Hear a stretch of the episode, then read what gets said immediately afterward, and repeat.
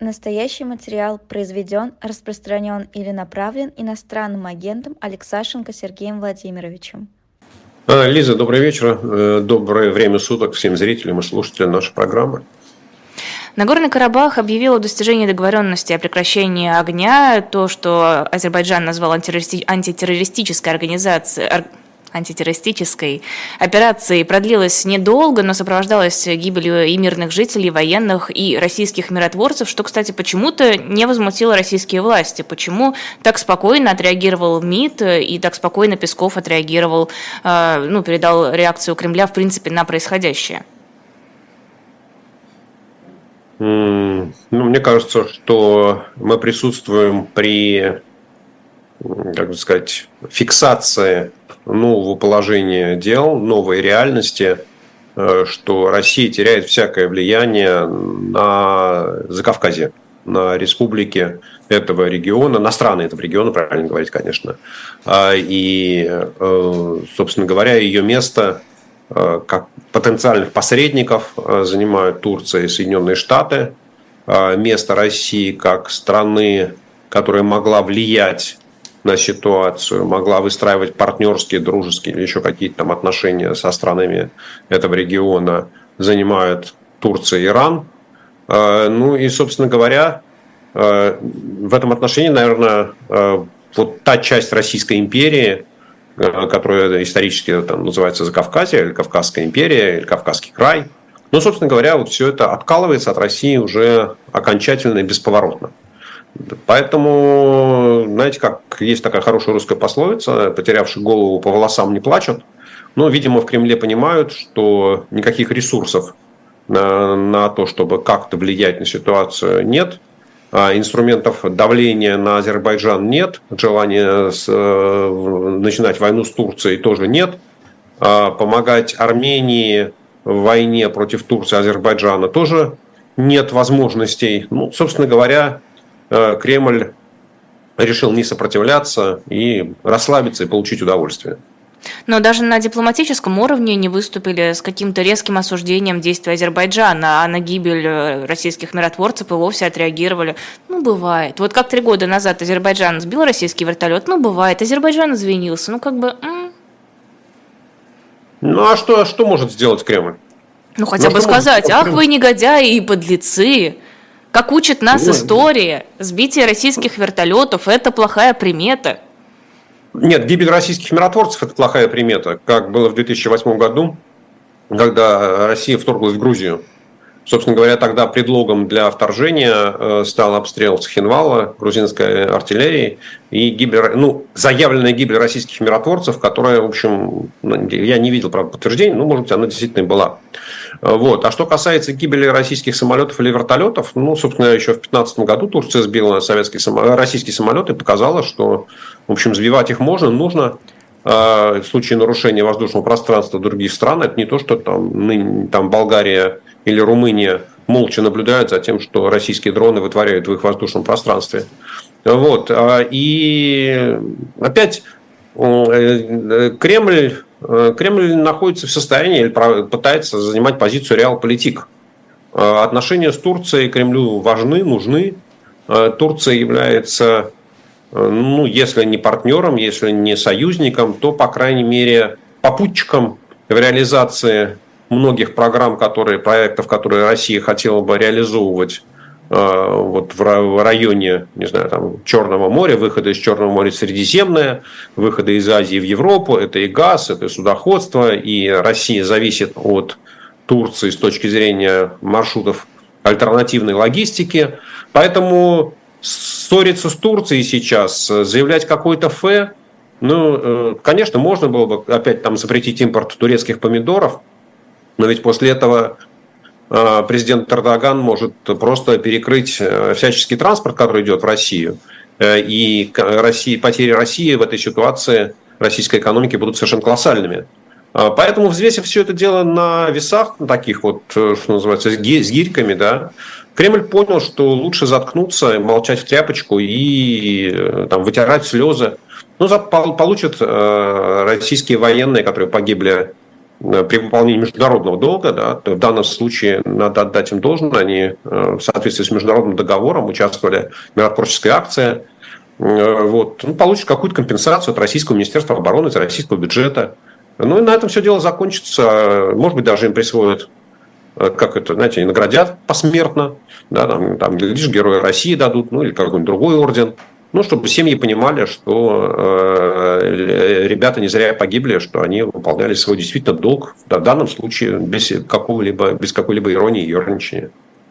А, Еще очень занятно то, что сказал Песков по поводу действий Азербайджана. Азербайджан в своем праве де юра, он действует на своей территории, а, и, в общем-то, претензий у нас к нему никаких быть не может. Получается, что одним странам можно разбираться на своей территории путем а, военного какого-то вмешательства, а другим странам от ата нехорошо, мы ведем туда свои войска. Да, именно так. Да, именно так. И, собственно говоря, не надо этому удивляться, потому что Кремль, э, ну, что называется, закон, что дышло, куда повернул, туда и вышло. И если сегодня выгодно занять такую позицию, что на своей территории можно делать все, что угодно, то этим можно оправдать и действия Азербайджана, этим, этим же можно оправдать и действия э, России там, и в Первую, и во Вторую Чеченскую войну, да, в том числе Вторая Чеченская война, это как раз дело рук Путина со всеми кровавыми зачистками, убийствами многочисленными мирных э, граждан, российских мирных граждан. Вот, поэтому, да, на своей территории можно вытворять все, что угодно. Но это, знаете как, нам можно вытворять. Что можно Юпитеру, то нельзя быку.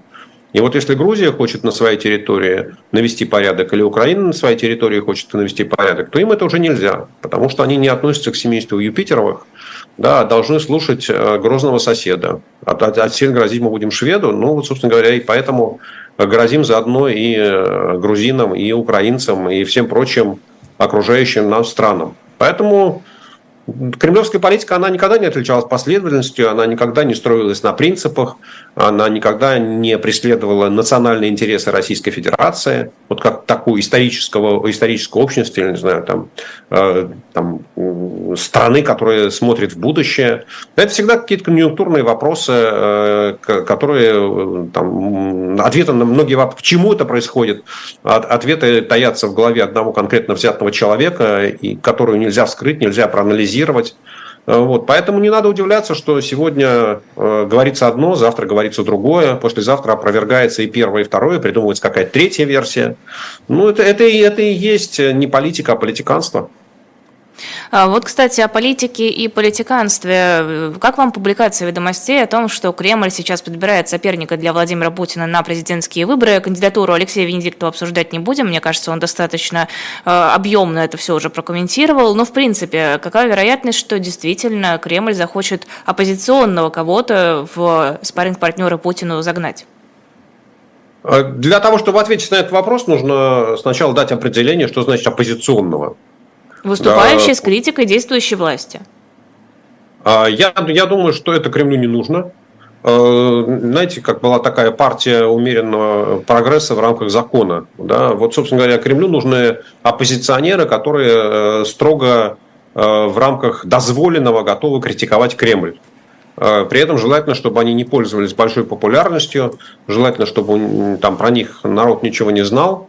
Вот, поэтому ну, если появится, знаете, как, так же, как на последних э, там, думских выборах появляется партия, как называется, «Новые люди», да, э, действительно абсолютно новые, никому неизвестные, ничем себя не проявившие, э, вот. Но, тем не менее, проходит там, барьер, занимает получает какие-то мандаты в парламенте, в Государственной Думе, то мы понимаем, что да, технология Кремля построена на том, что вот там, на выборах 2021 года Кремлю было выгодно, чтобы была такая партия, которая вроде как есть, да, которая даже что-то там критиковала до войны, какие-то там экономические, социальные проекты Кремля, вот, ну, от, от которой ничего не зависит. Да. То есть количество мандатов, у которой э, минимальное, ярких фигур, у которой нету. Э, собственно говоря, с избирателем они как на, на, на, на большом расстоянии находятся. Поэтому вот в 2021 году это было выгодно, это делали. Нужно ли будет в 2024 году Путину подбирать какого-то еще одного спарринг-партнера, на котором он может оттоптаться. Но, понимаете, я часто задаю там, вот мне, я, нет вопрос задают там э, про популярность Путина, про то, что российское население его поддерживает. Мне вот часто задают в разных аудиториях, там, и в российских, и в иностранных, международных. Я каждый раз говорю, поднимите руку из тех, кто сидит в зале, кто готов стать олимпийским чемпионом в беге на 100 метров. Ну и все как так стесняются, и никто не хочет об этом говорить. Я говорю, ну хорошо, уточняю свой вопрос. А если вам дадут право выбрать себе соперников? Да? То есть, собственно говоря, мы же знаем результат там, голосования 17 марта. Знаем. Мы знаем, что Путин одержит э, такую сокрушительную победу. Мы можем спорить о том, сколько процентов голосов он наберет. Там будет это 75, 80, 85. Ну, вот Алексей Венедиктов там, его почему-то интересует, сколько там, миллионов голосов э, Элла Памфилова нарисует Путину. Но, в принципе, это же ничего не меняет. Да, мы знаем, результат эти, этого голосования, он уже известен. А кто будет соперниками Путина по этому забегу? Ну, какая разница? Да, мы же понимаем, что там ни один ни один из этих соперников, он там и сотой доли не получит э, там, финансовых возможностей Путина да, по проведению предвыборной кампании, информационных возможностей по общению с избирателями. Ну, то есть, вот здесь да, даже вот на уровне таких возможностей, вот пусть даже совершенно неизвестный человек, да, там, ну, с минимальной федеральной известностью, у него не будет возможности провести нормальную полноценную кампанию. О том, что ему идти на выборы, он узнает, не знаю, там, там выбор объявляется за сколько? За 90 дней, да, по-моему, да, там, э, по закону. Ну, соответственно, вот человек человеку, ну, мне кажется, так, за три месяца. Ну, соответственно, о том, что появится вот еще один спарринг-партнер, что их там будет не 3, а 4, или не 4, а 5, ну, в Кремле решит, не знаю, за, за, за два дня до того, как Центр, за две недели до того, как Центр избирком а, объявит выборы. Ну, соответственно, дальше что? Ну, вот этот человек там за три месяца узнает, что ему предстоит бежать с Путиным в одном забеге. У него нет ни штаба избирательного, ни избирательной программы, никаких там э, представителей на местах. Но это так вот при всем желании, знаете, на самом деле очень часто приходится обсуждать э, разговор вот, там, о прекрасной России будущего. Давайте представим, что мы там наступил тот день, когда Владимир Путин ну, там, ну, ушел от власти. Ну, тем или иным способом, даже не очень важно, как, когда это произойдет, каким образом он исчезнет из своего кабинета Кремля. И вот случается та же самая ситуация. Там тот человек, который в, в тот момент будет являться премьер-министром, становится исполняющим обязанности президента. Через три месяца проходят президентские выборы. Ну и, и, и вот у кого есть шанс да, вот, провести нормальную кампанию ну, там, без подготовки за три месяца? Ну, ни у кого, кроме бюрократии ни у кого, кроме представителей партии власти. Да, поэтому эти выборы, они, ну, какая разница, кто, кто с Путиным побежит в забеге. Да? Это если этим людям там герик ногам привесят, там в мешок засунут, еще глаза завяжут, чтобы ничего не видели, куда бежать. То вдруг действительно побегут, решать, что им можно пробежаться, да, эту 100-метровку. Поэтому будет этот кандидат, не будет этот кандидат, повесит на него такой ярлык или повесит на него секой ярлык. Это вообще не имеет никакого значения, да, потому что, ну, вот это, это из области абсолютно такого политиканства, политтехнологии, что с тем, чтобы потом можно было сказать, ну вот, у нас, смотрите, количество соперников было большое, представляли разные идеологические позиции. А вот один из них там даже что-то такое сказал, что война это нехорошо. Но, правда, это не, не очень хорошо, не, не, не очень четко относилось к войне России, к вторжению России в Украину, но, тем не менее, он такой вот пацифист у нас. Вот. Но, опять, это абсолютно бессмысленная тема. Мне кажется, что ее даже обсуждать не, не нужно. Ну, а самому-то Путину разве не захочется вот пощекотать себе немножко самолюбие? Смотрите, а я вот настоящего конкурента победил. Прям вот победил, победил. Лиз, Путину не хочется щекотать э, свое самолюбие, потому что он трус. Он не участвовал ни в одной избирательной кампании вот так, чтобы она была честная и справедливая. Он никогда не выигрывал честные выборы. Уже на первых выборах там, 2000 года ему пририсовали несколько миллионов голосов. Вот, поэтому пощекотать свое самолюбие, я думаю, что э, у Путина там 17 марта 2024 года, ну, это такая, ну, не совсем проходная дата, да, ну, ему нужно, чтобы все было в порядке, да, и там внутренне самоубеждение, да, чтобы там утром 18 числа или поздно вечером 17 числа ему принесли бумажечку, на которой написано «Владимир Владимирович вас поддержало 83% избирателей». Да, и Владимир Владимирович, вы получили там 65 миллионов голосов. Вот и, собственно говоря, в прошлом, на прошлых выборах было меньше. Вот все, что нужно Путину, да, его самолюбие в этом отношении, там, кто с ним будет бежать э, в этом забеге, ну, вообще, вообще не важно. Если бы, если бы он действительно хотел победить настоящего, да, он выпустил Навального из тюрьмы, отменил бы закон, который запрещает ему баллотироваться, и вот хотя бы там, не знаю, за, за полгода дал бы ему возможность провести избирательную кампанию. Тогда мы бы посмотрели, ну, хотя бы какая-то и, и, имитация конкуренции была. А так, может, все те микробы, которые будут с ним бежать по дорожке, политические такие импотенты, ничего про них говорить? Ваша ставка, сколько процентов будет у Путина? Ну, знаете, как я смотрю на то, что на результаты сентябрьского голосования за губернаторов, я так понимаю, что Путин будет от 80 до 85 получать. Зафиксируем, запишем, посмотрим в марте. А, Рогозин может стать сенатором от Запорожской области. Это почетная награда или его так в ссылку аккуратненько отправляют? Ну, я так понимаю, что Совет Федерации в России уже давно превратился в отстойник. Такой, это палата пенсионеров – то есть людей, которые раньше играли какую-то роль там, в федеральной политике или в региональной политике, э, вот их такие, ну, добившиеся каких-то успехов, да, вот, то их туда ссылают в почетную ссылку, такой золотой парашют. Вроде как и позиция почетная, член Совета Федерации, все-таки верхняя палата парламента, а с другой стороны делать ничего не надо, зарплата хорошая, э, вот, и ни за что не отвечаешь. Но самое главное, что и у тебя не может быть претензий э, на то, что тебя забыли, что тебя не, там, не наградили, что тебя там, выкинули на помойку. Нет, вот смотрите, Парагозин сколько? Он практически год да, проболтался без дела. А ведь э, его там э, его из Роскосмоса выгнали где-то там в июле прошлого года. Так подождите, он же когда... книжку писал, потом продвигал, но он занят был. Э, я все понимаю, я все понимаю. Книжки можно, он, если бы он хотел писать книжки, он бы еще их написал. Да? Значит, он не очень хотел книжки, значит, он там э, терпеливо ждал в приемных э, кремлевских, да, и звонил, ходил, говорил, ну когда же, ну когда же. Вот. И, наконец, ему, что называется, нашли применение вот палата пенсионеров. Ну, это опять, мне кажется, что Кремлю Рогозин не нужен. Да? Мы же помним, что в принципе, когда там, в 2004 году да, вот это была партия Родина, которая, ну, он, он давайте честно говорить, он же все-таки вот такой человек, который, как сказать, э, харизматичный в какой-то мере, да, который, он мне чем-то напоминает, знаете, такая смесь Жириновского и Трампа. Да, э, то есть он умеет говорить с определенной категорией избирателей, с определенной группой россиян и умеет, что называется, вытаскивать у них вот самые низменные эмоции. А, и на них, на этих струнах он хорошо достаточно играет.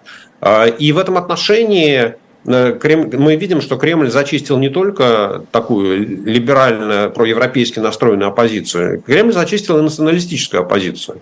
Да, и в этом отношении появление Рогозина как самостоятельного политика, который мог бы там, вот, оттягивать избирателей этого фланга, ну, то есть, вот казалось бы, что проще, возьми, поставь Рогозина вместо Слуцкого да, в партию ЛДПР. Вот идеально, идеально бы вписался. Вот даже, что называется, э, там перекрашиваться не надо было. Все то же самое, что Рогозин говорил в 2004 году, можно повторять сейчас. Да, мы Владимира Вольфовича забыли бы уже там через пару лет. Рогозин бы его затмил. А, вот. А, но Кремлю это не нужно.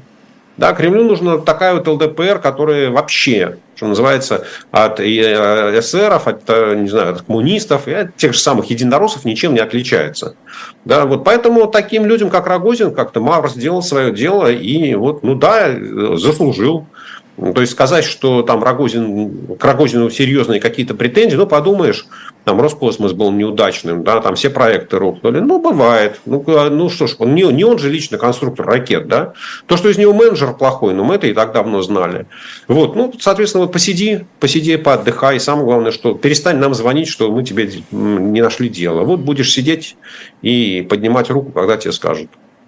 Вы еще написали у себя, что это прямой путь в военные преступники. Сам Рогозин, думаете, рад этому назначению? Вы знаете, мне кажется, что у него как-то, ему сделали предложение, от которого нельзя отказаться. Потому что, ну, проще всего было сказать, знаете, меня это не устраивает, я это не хочу, я хочу и на этом поставить точку, да. Потому что сказать точно, что он хочет, я думаю, что Рогозину никто не позволит.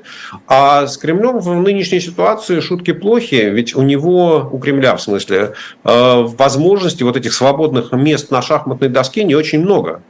А, и, соответственно, мы понимаем, что вот после, там, в связи с голосованием 17 марта а, там Путин будет переставлять большое количество фигур на своей шахматной доске. Каких-то оставит на месте, каких-то там с черных полей передвинет на белые, других с белых на черные, кого-то уберет с доски, кого-то вытащит на доску. Ну вот, но в принципе, вот и, и, и эта комбинация, да, эта комбинация, перестановка фигур Путин делает, ну, я так понимаю, что совсем один. Да, то есть один-один, совсем один. Э, и никто ему в качестве советников, помощников не нужен. А, и вот потребовать от Путина, что Владимир Владимирович, ты меня там в свою комбинацию нам, к марту, марту пристрой, у Рогозина, конечно, таких э, не то, что ну, амбиции, может быть, у нее есть, и желание даже, может, у нее такое есть. Вот. Но боюсь, что Путин его не хочет видеть, а тем более разговаривать с ним на эти темы. Вот. Поэтому Рогозин, я думаю, что он с радостью согласился на это, да, хотя бы что означает не забыли, это означает пристроили. А уж если Путину придет в голову использовать Рогозина где-то по назначению, ну так выдернут его из Совета Федерации и отправят туда, куда Макар телят не гонял. Ну, если партия скажет надо, Рогозин ответит есть. Стрелков-то, кстати, проказник такой упорствует, говорит, вот крах режима уже близок, и только я могу его спасти, ну или там другие смелые люди, которые за мной пойдут. Ну, здесь э, Стрелков входит в конфликт с одним известным э, э, моим коллегой по эфирам у вас, который говорит, что режим рухнет до конца, что называется, этого месяца или до конца осени, я уж не помню. Да, до а вот э, осени. Стрелков до конца осени. А Стрелков каким-то образом хочет режим спасти. Поскольку, поскольку режим персоналистский, он вообще держится на одной фигуре, э, то это означает, что Стрелков э, обладает какими-то чудодейственными такими паранормальными медицинскими возможностями, что вот, ну, либо он действительно может излечить смертельно больного, либо что-то другое. Вот, поэтому спасти режим невозможно. Этот режим обречен, и вопрос, это же не вопрос да или нет. Вот это вопрос когда. Да, когда ну, режим рухнет ровно в тот день, когда Путин идет от власти. То есть как тогда, когда власть, э, там, даже, даже исполняющим обязанности президента станет какой-то другой человек, э, вот, то, в общем, после этого режим начнет меняться. Он не выдержит, потому что Путин, он выступает в роли вот, э, клея, несущей конструкции, сдержек и противовесов, верховного арбитра, главного судьи, там, палача, э, экзекутора. То есть вот Путин в этой это пьеса одного актера. И если его оттуда убрать, то вся остальная, вся, весь остальной карточный домик рассыпается, потому что никто, кроме Путина, не понимает, по какой логике вот э, там э, одна башня Кремля противодействует другой, как он их балансирует, в какой момент, куда, чего. Вот, поэтому этот режим спасти невозможно, и когда Стрелков говорит о том, что он спасет, ну, я, естественно, единственное, что могу вот так всерьез обсуждать, это его такие паранормальные способности по э, там, воздействию на здоровье человека. Ну, ничего другого мне в голову не приходит.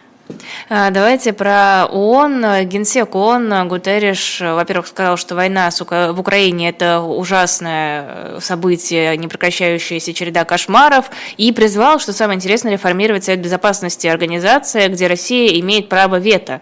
Это вообще возможно? Смотрите, я бы разделил здесь несколько сюжетов. Первое, что нет никакой войны в Украине, есть российская агрессия в Украине. Все-таки там здесь правильно говорить, да, что никто там не, не воюет. Россия вторглась в чужую страну э, и пытается огнем и мечом э, сменить там власть поставить соседнюю страну на колени. Поэтому, когда господин Гутьеррес что-то говорит, то, в общем, он должен быть как-то более четок э, в своих э, позициях. А второе, насчет реформы Совета Безопасности. Э, эта тема, она в воздухе ну, уже активно обсуждается последние лет 7, а может быть даже и 10. А уже большинство стран, включая Россию, включая Соединенные Штаты Америки, в неявной форме Китай, э, понимают, что вот конструкция Совета Безопасности, где есть пять постоянных членов, э, которые, с одной стороны, обладают ядерным оружием, с другой стороны, это страны-победители э, во Второй мировой войне. Э, вот, ну, уже мир изменился, мир стал другим. А, и вот эта пятерка, ну, ее роль, ее значение в современном мире, ну, как-то уже не очень вот уже, уже не хочется связывать там, со Второй мировой войной, нужно как-то пересматривать. С другой стороны, понятно, что никакая реформа Совета Безопасности ООН, никакая реформа ООН невозможна без согласия вот этих вот пяти постоянных членов, потому что они должны за это дело проголосовать. Поэтому на уровне общего понимания есть согласие в том, что Совет Безопасности должен, там, да, в нем должно быть больше стран. Сколько там, не очень понятно. Дальше начинается, сейчас их там 15, 5 постоянных, а вот если постоянных сделать 15, то сколько всего должно быть, 25 или 30. И дальше все упираются в то, что в конечном итоге там, когда 30, 35 или еще сколько-то, ну, ну уже организ... вот этот орган становится совершенно неуправляемым и неспособным ни о чем договориться. Вот, соответственно, есть понимание того, что хотелось бы увеличить э, число постоянных членов Совета Безопасности и ввести туда страны. И тут начинается вопрос, а какие страны? Самые крупные экономики мира, а, да, или самые крупные по населению, или еще по какому-то критерию. Ну и, собственно говоря, э, а дальше э, ну, ключевой вопрос, да, который, что называется, как это, слово в посудной лавке, которого слона я и не приметил, да, это, а что делать с правом вето? Да, вот право вето, оно остается, но если право вето остается, то, в общем, конечно, с моем пониманием, там, реформа Совета Безопасности, как ее не нарисуй, она, в общем, мало, мало чего изменит. Ну вот я думаю, да. что речь идет как раз именно о праве вето, о том, что Россия может заблокировать любую инициативу, и нужно что с этим что-то сделать. А вот как, а непонятно. Ну, э, вот в том числе дело. Я, Лиз, я же начал с того, что там никакая реформа Совета Безопасности или никакая реформа ООН без согласия э, всех пяти постоянных членов Совета Безопасности пройти не может. Да, поэтому вот я, я же этот, вот этого слона я отложил на потом. Да, если я сказал, что ну, в общем есть понимание того, что количество постоянных членов можно было бы увеличить, а, и даже примерно понимают там, ну, набор стран, которые туда можно было бы пригласить. А вот что делать с правом вето, никакого э, там, решения, которое, за которое готовы проголосовать все пятеро, все пять нынешних постоянных членов, его не существует. Поэтому ну, такое вот благое, благое намерение, которое на самом деле, с моей точки зрения, ни к чему ни, ни, во что не выльется. Ну, по крайней мере, вот э, пока в России сохраняется нынешний политический режим. Ну, а дальше, э, в тот момент, когда в России политический режим поменяется, нужно же будет еще одного участника этой пятерки уговаривать Китай, э, да, позиция которого, она, в общем, тоже так вот ну, э, дрифтует, э, дрейфует в сторону э, позиции Кремля да, то, в общем, что мы большие, Тайвань наш, и что хотим, то и делаем. И все острова в Южно-Китайском море это тоже наши. И вообще это все наша зона влияния, а, и Янки go home. Да, поэтому тема понятная, тема назрела. Опять с тем, что э, Совет Безопасности, конструкция Совета Безопасности, она немножечко устарела, архаична, не отражает нынешнего положения дел, все согласны. Но вот этого слона куда деть, да, никто не знает. Вот есть слон, и он мешает всему остальному процессу.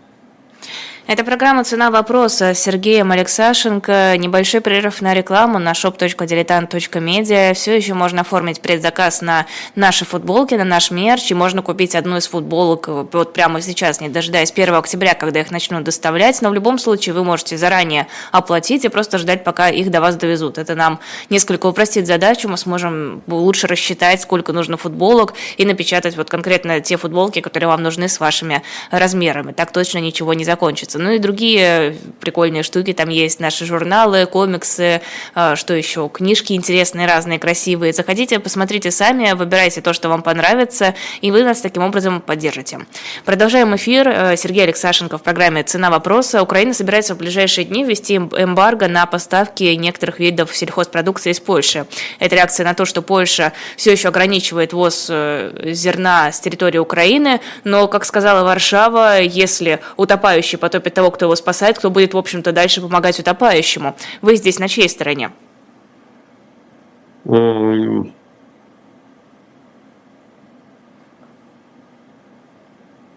Чума на оба ваши дома. Да, но мне кажется, что и ты прав, и ты прав. Ну, в смысле, один, один тонет, другой спасает. Э, вот. Э, но, конечно, позиция президента Украины Зеленского в данном вопросе, или позиция Украины, она слабая. Да, проблема э, хорошо понятна. Э, после того, как Россия блокировала черноморские порты украинские, сейчас их там последовательно, настойчиво, с такой маниакальным упорством разрушает, у Украины возможности экспорта сельхозпродукции, они достаточно ограничены, и это либо через Румынию и Болгарию, через Черное море, либо через Польшу. Ну, там э, Чехия, Словакия, Польша, Венгрия. Ну, вот, собственно говоря, либо в Балтийскому морю, либо к Черному морю через соседние страны. А, и в этом отношении э, ну, логистика, карту изменить невозможно. Да, там, э, моря тоже никак не развернешь никуда, да, не подвинешь на карте. А, и, соответственно, Польша бьется за свое, как сказать, за интересы, свое, свое польское правительство бьется за интересы своего избирателя, своего населения. Украинская сельхозпродукция, когда попадает на территорию Польши, ну, самая крупная страна, поэтому мы на ее примере будем говорить, она вместо того, чтобы следовать в порты и дальше отправляться по назначению, она э, остается в Польше и э, демпингует, да, и там продаются по, по пониженным ценам Э, в Польше. И, собственно говоря, чем наносится ущерб польскому сельскому хозяйству. Эта тема понятная, она хорошо известна. А, и, в принципе, э, ее решение да, там, состоит в том, что Украина должна навести порядок в своем, в своем хозяйстве. Украинское правительство должно навести порядок с теми экспортерами, которые вот всем этим занимаются. То есть есть частные интересы, Э, людей, их тоже можно понять, да, что нет там такого преступления, на которое капитал не готов э, там из-за 300% прибыли, и нафига морочиться там с э, фрахтом кораблей, загрузкой зерна в суда, на судно, там, транспортировкой, контрактацией, когда можно просто перевести через границу и тут же все продать. Вот. Но в интересах Украины как государства в интересах Украины как экономики, э, которая подвергается жесточайшему давлению со стороны России, военному давлению, разрушению. В интересах Украины то, чтобы польский коридор работал. в том, чтобы украинская сельхозпродукция доходила до портов и отправлялась в другие страны. С тем, чтобы Украина могла продавать, э, э, экспортировать ту продукцию, которую она еще может экспортировать, и получать деньги за это. А не в том, чтобы какие-то люди как бы не были их фамилии, обогащались на том, что они демпингуют и продают свою продукцию в Польше. И, соответственно, вот э, это огромная претензия а, польских властей и, соответственно, там, соседних стран, и Словакии, и Чехии, э, к украинскому правительству. Э, вот. А Украина почему-то, украинские власти почему-то считают, что у них есть возможности, у них есть моральное право вот давить на Польшу и говорить, что закройте глаза, не обращайте на это внимания, а то мы вам тоже сделаем хуже. Вот мне такая позиция непонятна. Э, и, к сожалению, к сожалению, ну, знаете, я на самом деле там два года назад, еще до войны, там, в одном из украинских изданий написал статью три года назад, наверное, все-таки было. Да, наверное, три года назад, 20 год. А, Трамп, Путин и Зеленский – три сапога пара. Вот э, уже в то время у э, Владимира Зеленского проявлялись вот эти вот авторитарные наклонности. Э, когда у тебя парламент весь подконтрольный, то, как сказать, абсолютная власть, она развращает абсолютно. А, и, к сожалению, вот в Украине есть политический консенсус, что Зеленского критиковать нельзя во время войны. Верховного главнокомандующего, главу государства, вот все, обратите внимание, да, что все политические оппози... оппоненты Зеленского, они молчат они ничего не высказывают, по поводу, ничего не говорят, никак не оценивают по поводу той политики, которая того, что э, делается во внутренней политике Украины, э, там не, сейчас вот не то, что в военных действиях. Да? Из страха И, молчат или из каких-то убеждений внутренних? Э, Лиза, это, полити... это политическое соглашение. Угу. Это политическое соглашение, что во время войны мы не должны, у нас не должно быть раздрая. Поэтому главная проблема сегодня. Это, кстати, знаете, вот на самом деле Э, э, там сильно напоминает, э, да, или сильно, как сказать, различает украинских политиков и российскую там, либеральную оппозицию. Вот в российской либеральной оппозиции готовы устроить ругань и споры вокруг любого самого малозначимого вопроса, забывая о том, что главная проблема – это борьба с путинским режимом. Да, это борьба за восстановление конституционного порядка, конституционной конституции в полном объеме мысли, в смысле слова политической конкуренции в России. Вот это главная задача. А все остальное второстепенное. Да, все остальное это уже потом, после того, как политический режим в России поменяется, пройдет, начнется политическая реформа. В Украине главная проблема – это война. И вот все остальное сегодня задвинуто на задний план во внутренней политике. Никакие дискуссии, они не укрепляют украинское государство. Понятно, что к Владимиру Зеленскому, к его администрации, правительству. есть огромное количество претензий. И количество этих претензий и у политиков, и у бизнеса, и у населения, оно только растет. Но главное – это война. И пока война не закончилась, пока Украина не завершила войну, не победила в этой войне, не выстояла в этой войне окончательно, да, то вот все это не имеет смысла. Да, это будет только ослаблять страну. И есть такое вот, такое морально-политическое соглашение – вот. А, к сожалению, это выясняется, что играют э, злую шутку э, с Владимиром Зеленским и его администрацией. То есть они считают, что если вот нас внутри страны там все молчат, то и в мире, поскольку, поскольку мы защищаем Европу, мы защищаем демократию, мы защищаем мир, то все должны молчать, строиться по струнке, делать то, что мы говорим. А мир так не устроен. Да, у каждого правительства, даже у самых хороших союзников э, Украины, как Польша, на самом деле, наверное, номер один с точки зрения поддержки Украины, вот, у, у, у правительства есть свои интересы, да, свои задачи. У Польши, как у государства, есть свои интересы, свои задачи. Э, вот. И здесь, ну, я повторю, да, мне, мне позиция укра- украинских властей в этом вопросе непонятна. Они защищают интересы конкретных людей против интересов украинского государства. А, Блумберг писал, что новый пакет европейских санкций может включать использование замороженных средств Центробанка российского в пользу Украины. А разве это возможно? Мне казалось, что нужны какие-то судебные решения, нужны какие-то долгие процессы. Разве это решается только санкциями? А, насколько я понимаю, европейские юристы, в первую очередь европейские, потому что основная масса активов а, Российского Центрального банка, она в Европе замороженных, они пытаются придумать, как сказать, политическую конструкцию или словесную конструкцию, да, которая позволит э, хотя бы какие-то деньги передавать Украине, говоря о том, что это вот деньги российского правительства или российского центрального банка. Забрать э, резервы, забрать деньги центрального банка и передать их Украине невозможно. Такого закона нет ни в одной стране там, Запада, которая вела санкции, и такой закон нигде пока не разрабатывается и не обсуждается. Да, то есть и не надо мне только там, я понимаю, что есть такие въедливые зрители, да, которые там говорят, что а вот в Америке был внесен законопроект, который дает президенту право конфискации активов. Ну, во-первых, этот законопроект был внесен и, на, и находится без движения. Во-вторых, он дает президенту право, но не заставляет его это делать. Да, там, и ни один президент не примет, ну, в моем понимании, не примет такого решения, а, потому что оно не устоит в суде. А, это, собственно, право частной собственности.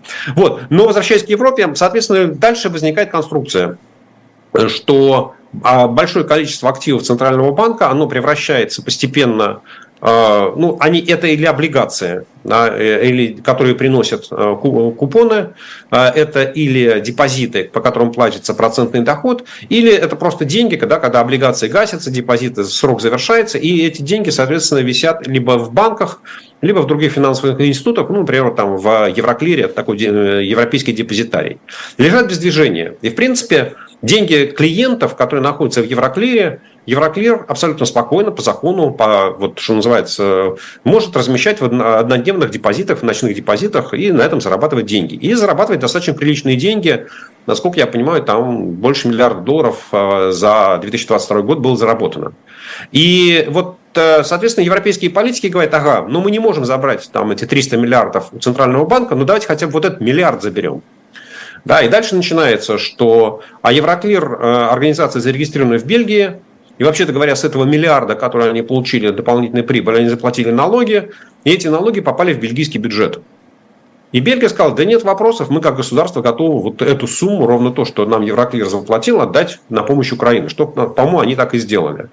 Да, но теперь вот эту вот примерно такую конструкцию хотят, что называется, вот оформить э, красиво, да, ввести в пакет санкций и отчитаться перед э, всем мировым сообществом, что вот мы что-то такое сделали, придумали какое-то такое решение гениальное, хотя на самом деле э, ничего такого особенного там не будет. Да. Речь идет, вот, насколько я понимаю, о доходах от там, временного размещения этих денег, причем ну, деньги будут не очень, доходы будут не очень большие.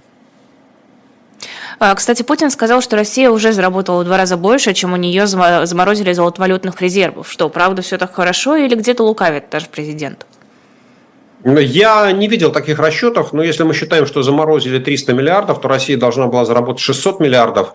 Я не очень понимаю, каким образом Владимир Путин или его советники насчитали. Ну, то есть, конечно, Россия украла там активы э, там, многих компаний, и Данона, и Фортума, и Юнипро, Э, и вот сейчас там э, типографию Амедиа, типографии да, у новой газеты и у норвежского издательства. Ну, есть много уже активов Россия наворовала. Вот. Но, это, на мой взгляд, это все пока еще там к 600 миллиардам ну, явно не приближается. Поэтому каким образом это Путин посчитал? Э, насколько я понимаю, там в прошлом году российский ВВП составил там, 155 триллионов рублей, ну это там примерно 2 триллиона долларов. Ну, то есть, если поверить Путину, да, то Россия каким-то образом 30% ВВП где-то заработала. Ну, вот где-то свалилась. Но, знаете, все-таки такие огромные деньги, которые просто так бесследно не могут... Э, ну, в России все может бесследно исчезнуть. Да, но вот там, что 600 миллиардов э, долларов каким-то образом просвистели над Россией и... Они просто были сразу вложены в какие-нибудь секретные расходы. Да мы бы увидели это, Лиз. Знаете, как это... Так секретные же. Да, а как, а как мы бы увидели последствия этих, да, ведь что значит расходы? Как расходы тоже спрятали? Да, ну, не, так не бывает. Вот, в общем, короче говоря, я, я не знаю, что имел в виду Путин, да, и никаких комментариев от его там помощников не было. Да? Ну, вот я, я бы на месте журналистов Пескова бы спросил, Силуанова бы спросил. Есть кого помучить? Чего вы меня мучаете? Ну, извините, я... доступ к вам у меня есть, а вот к Силуанову, ну, вот как-то не сложилось. Но я попробую. Ну, найдите, найдите, найдите журналиста, который задаст Силуанову этот вопрос. А еще лучше Пескову. Он же любит отвечать на вопросы. О, это он, конечно, всегда с удовольствием, с большим восторгом.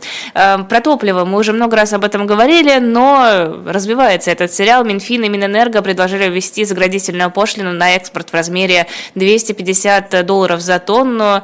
Э, что это все значит? Как должна работать эта схема? Эм, ну, эта схема будет работать очень просто, э, что экспорт нефтепродуктов из России э, будет осуществляться только теми компаниями, которые будут получать специальные и в тех объемах, которые будут давать ну, Минэнерго, например. Да, то есть, ну, это такое возвращение госплана. Э, что на самом деле примерно такая же схема была в конце 2021 года, по-моему, была введена в отношении российских удобрений, э, когда выяснилось, что российских аграриев, несмотря на опять хороший урожай, как всегда, нет денег, э, несмотря на устойчивый бизнес, банки им кредитов не дают, а в это время там удобрения в мире подорожали, и вот российские удобрения поехали за границу. И в тот момент, вот, соответственно, было принято такое решение, что производители удобрений должны несмотря, не обращая внимания, оплачивается им, не оплачиваются удобрения крестьянами, России, аграриями российскими, должны были в физическом выражении определенное количество там, миллионов тонн поставить э, в российские регионы. И только после того, как они выполняли это обязательство, соответственно, на оставшиеся им давали бумажки, разрешали экспорт. Вот я так понимаю, что теперь э, будет примерно то же самое с нефтепродуктами. Ну, если эта схема пройдет. Если эта схема пройдет, да, то, соответственно, первым будет приходить э, Шойгу и забирать то, что ему нужно. А после этого будут приходить регионы и забирать то, что им нужно, чтобы цены не росли. Ну, а вот все, что будет оставаться потом, да, вот будет выдаваться, ну, а дальше уже будет узкий круг ограниченных людей, которым будет это разрешаться, да, ну, соответственно, там, кто у нас там, Роснефть, Газпромнефть, Лукойл, ну, собственно говоря, а что у нас еще? Вот, собственно говоря, вся российская нефтянка и есть, на этом заканчивается. Так, Все, и насколько это, насколько это эффективно, если это заработает? А, Лиз, а, смотря что является критерием эффективности. Ну вот на а, машине а, будет дешевле ездить? На машине будет не дороже ездить. Ну просто в России, да, цены, в России цены на нефть, э, на, на бензин, да, на нефть, на, на бензин, на дизель, они же не двигаются вверх-вниз, когда меняется цена на нефть. Они двигаются только вверх и с определенной скоростью. Вот, поэтому даже если такая схема будет использована, то, э, знаете, как э, на, машине будет ездить дороже, но подорожание будет очень медленным. Да, вот такого быстрого подорожания, как вот мы наблюдали летом, уже не будет. Ну и да, хорошо, есть, но я... все для людей получается. Да, конечно, да, конечно. Так нет, вы знаете, ведь Советском где?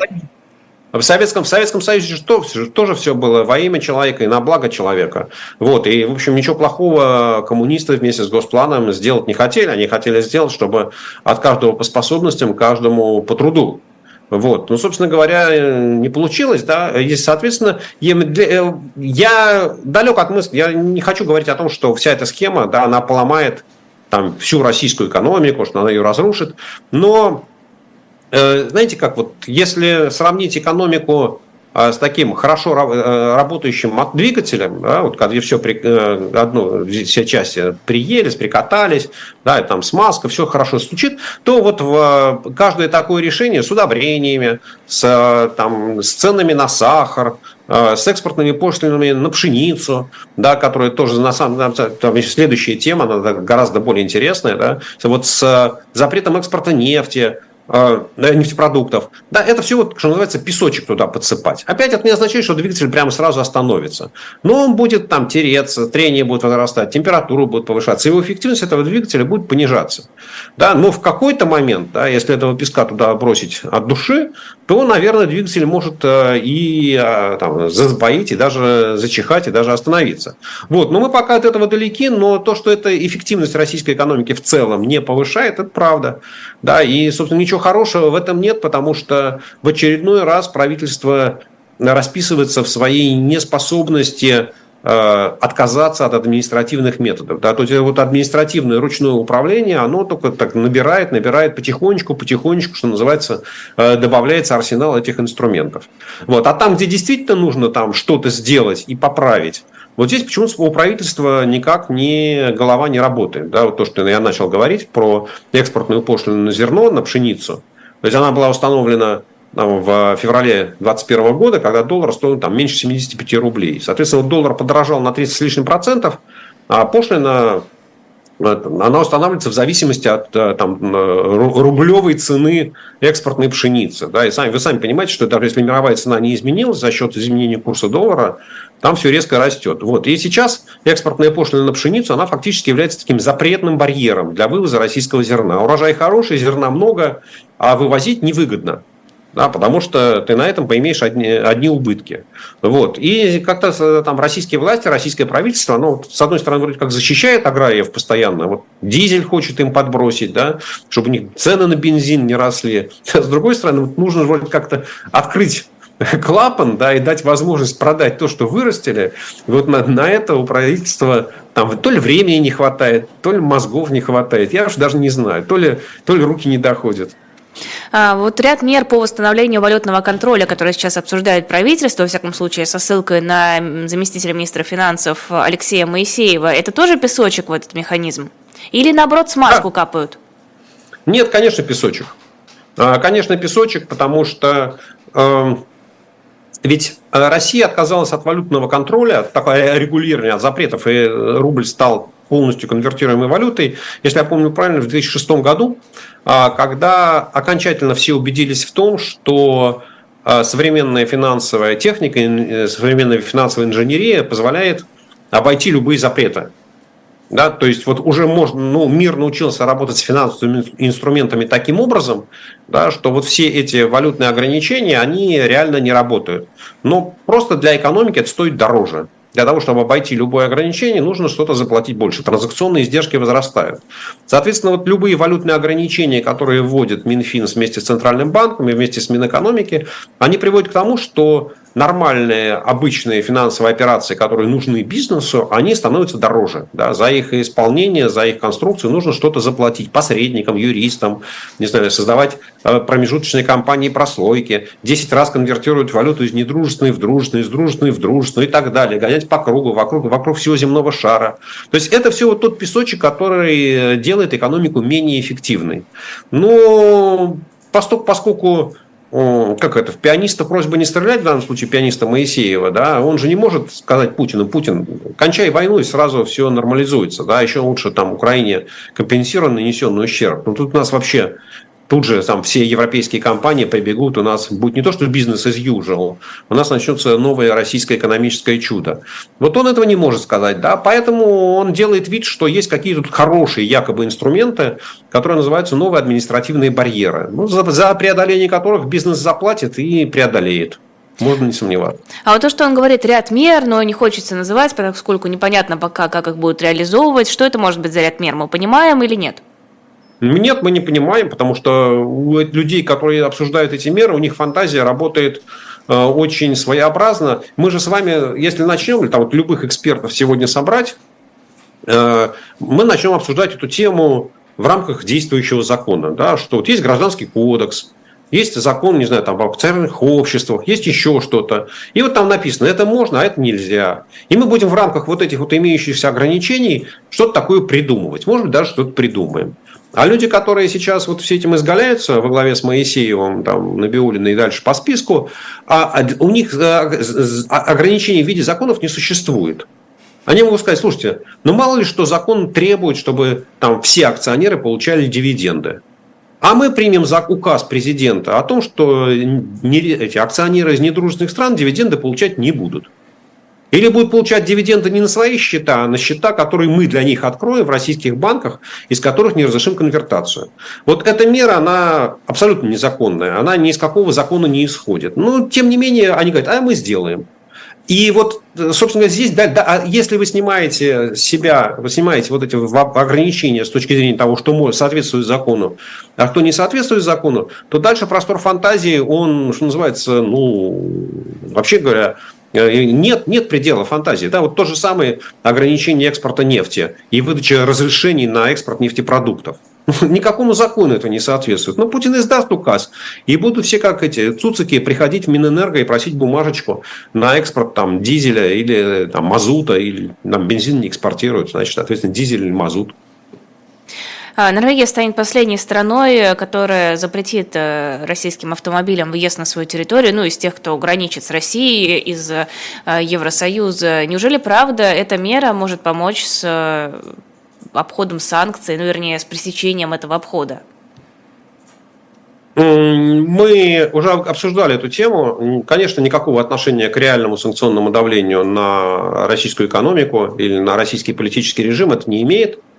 Э, но, с другой стороны, а, то, что Норвегия присоединилась э, к этому запрету, означает, что правдами или неправдами, я уж не очень понимаю, чего там больше, давлением или убеждением, но, тем не менее, все европейские страны, вот из, из тех, которые соседничают, соседят с Россией, да, они сказали, что мы будем выполнять европейское ограничение, потому что это это же не пожелание Еврокомиссии, да, это только там их пресс-секретари говорят, что ну мы ввели, а дальше каждая страна будет по-своему. Но это все вранье.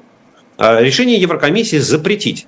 Да, и, соответственно, вот дальше Еврокомиссия выпустила разъяснение, где сказала, что ввоз частных автомобилей или, не знаю, частных айфонов, смартфонов и нижнего женского белья, э, это, даже на себе, это все является экспортом. Не, белье можно, белье и купальники можно, одежду не, нельзя. ну это они, они вот здесь слабину дали. Это они слабину дали. Потому что если вы будете, если вы будете читать документы Еврокомиссии, то нижнее женское белье от автомобиля ничем не отличается.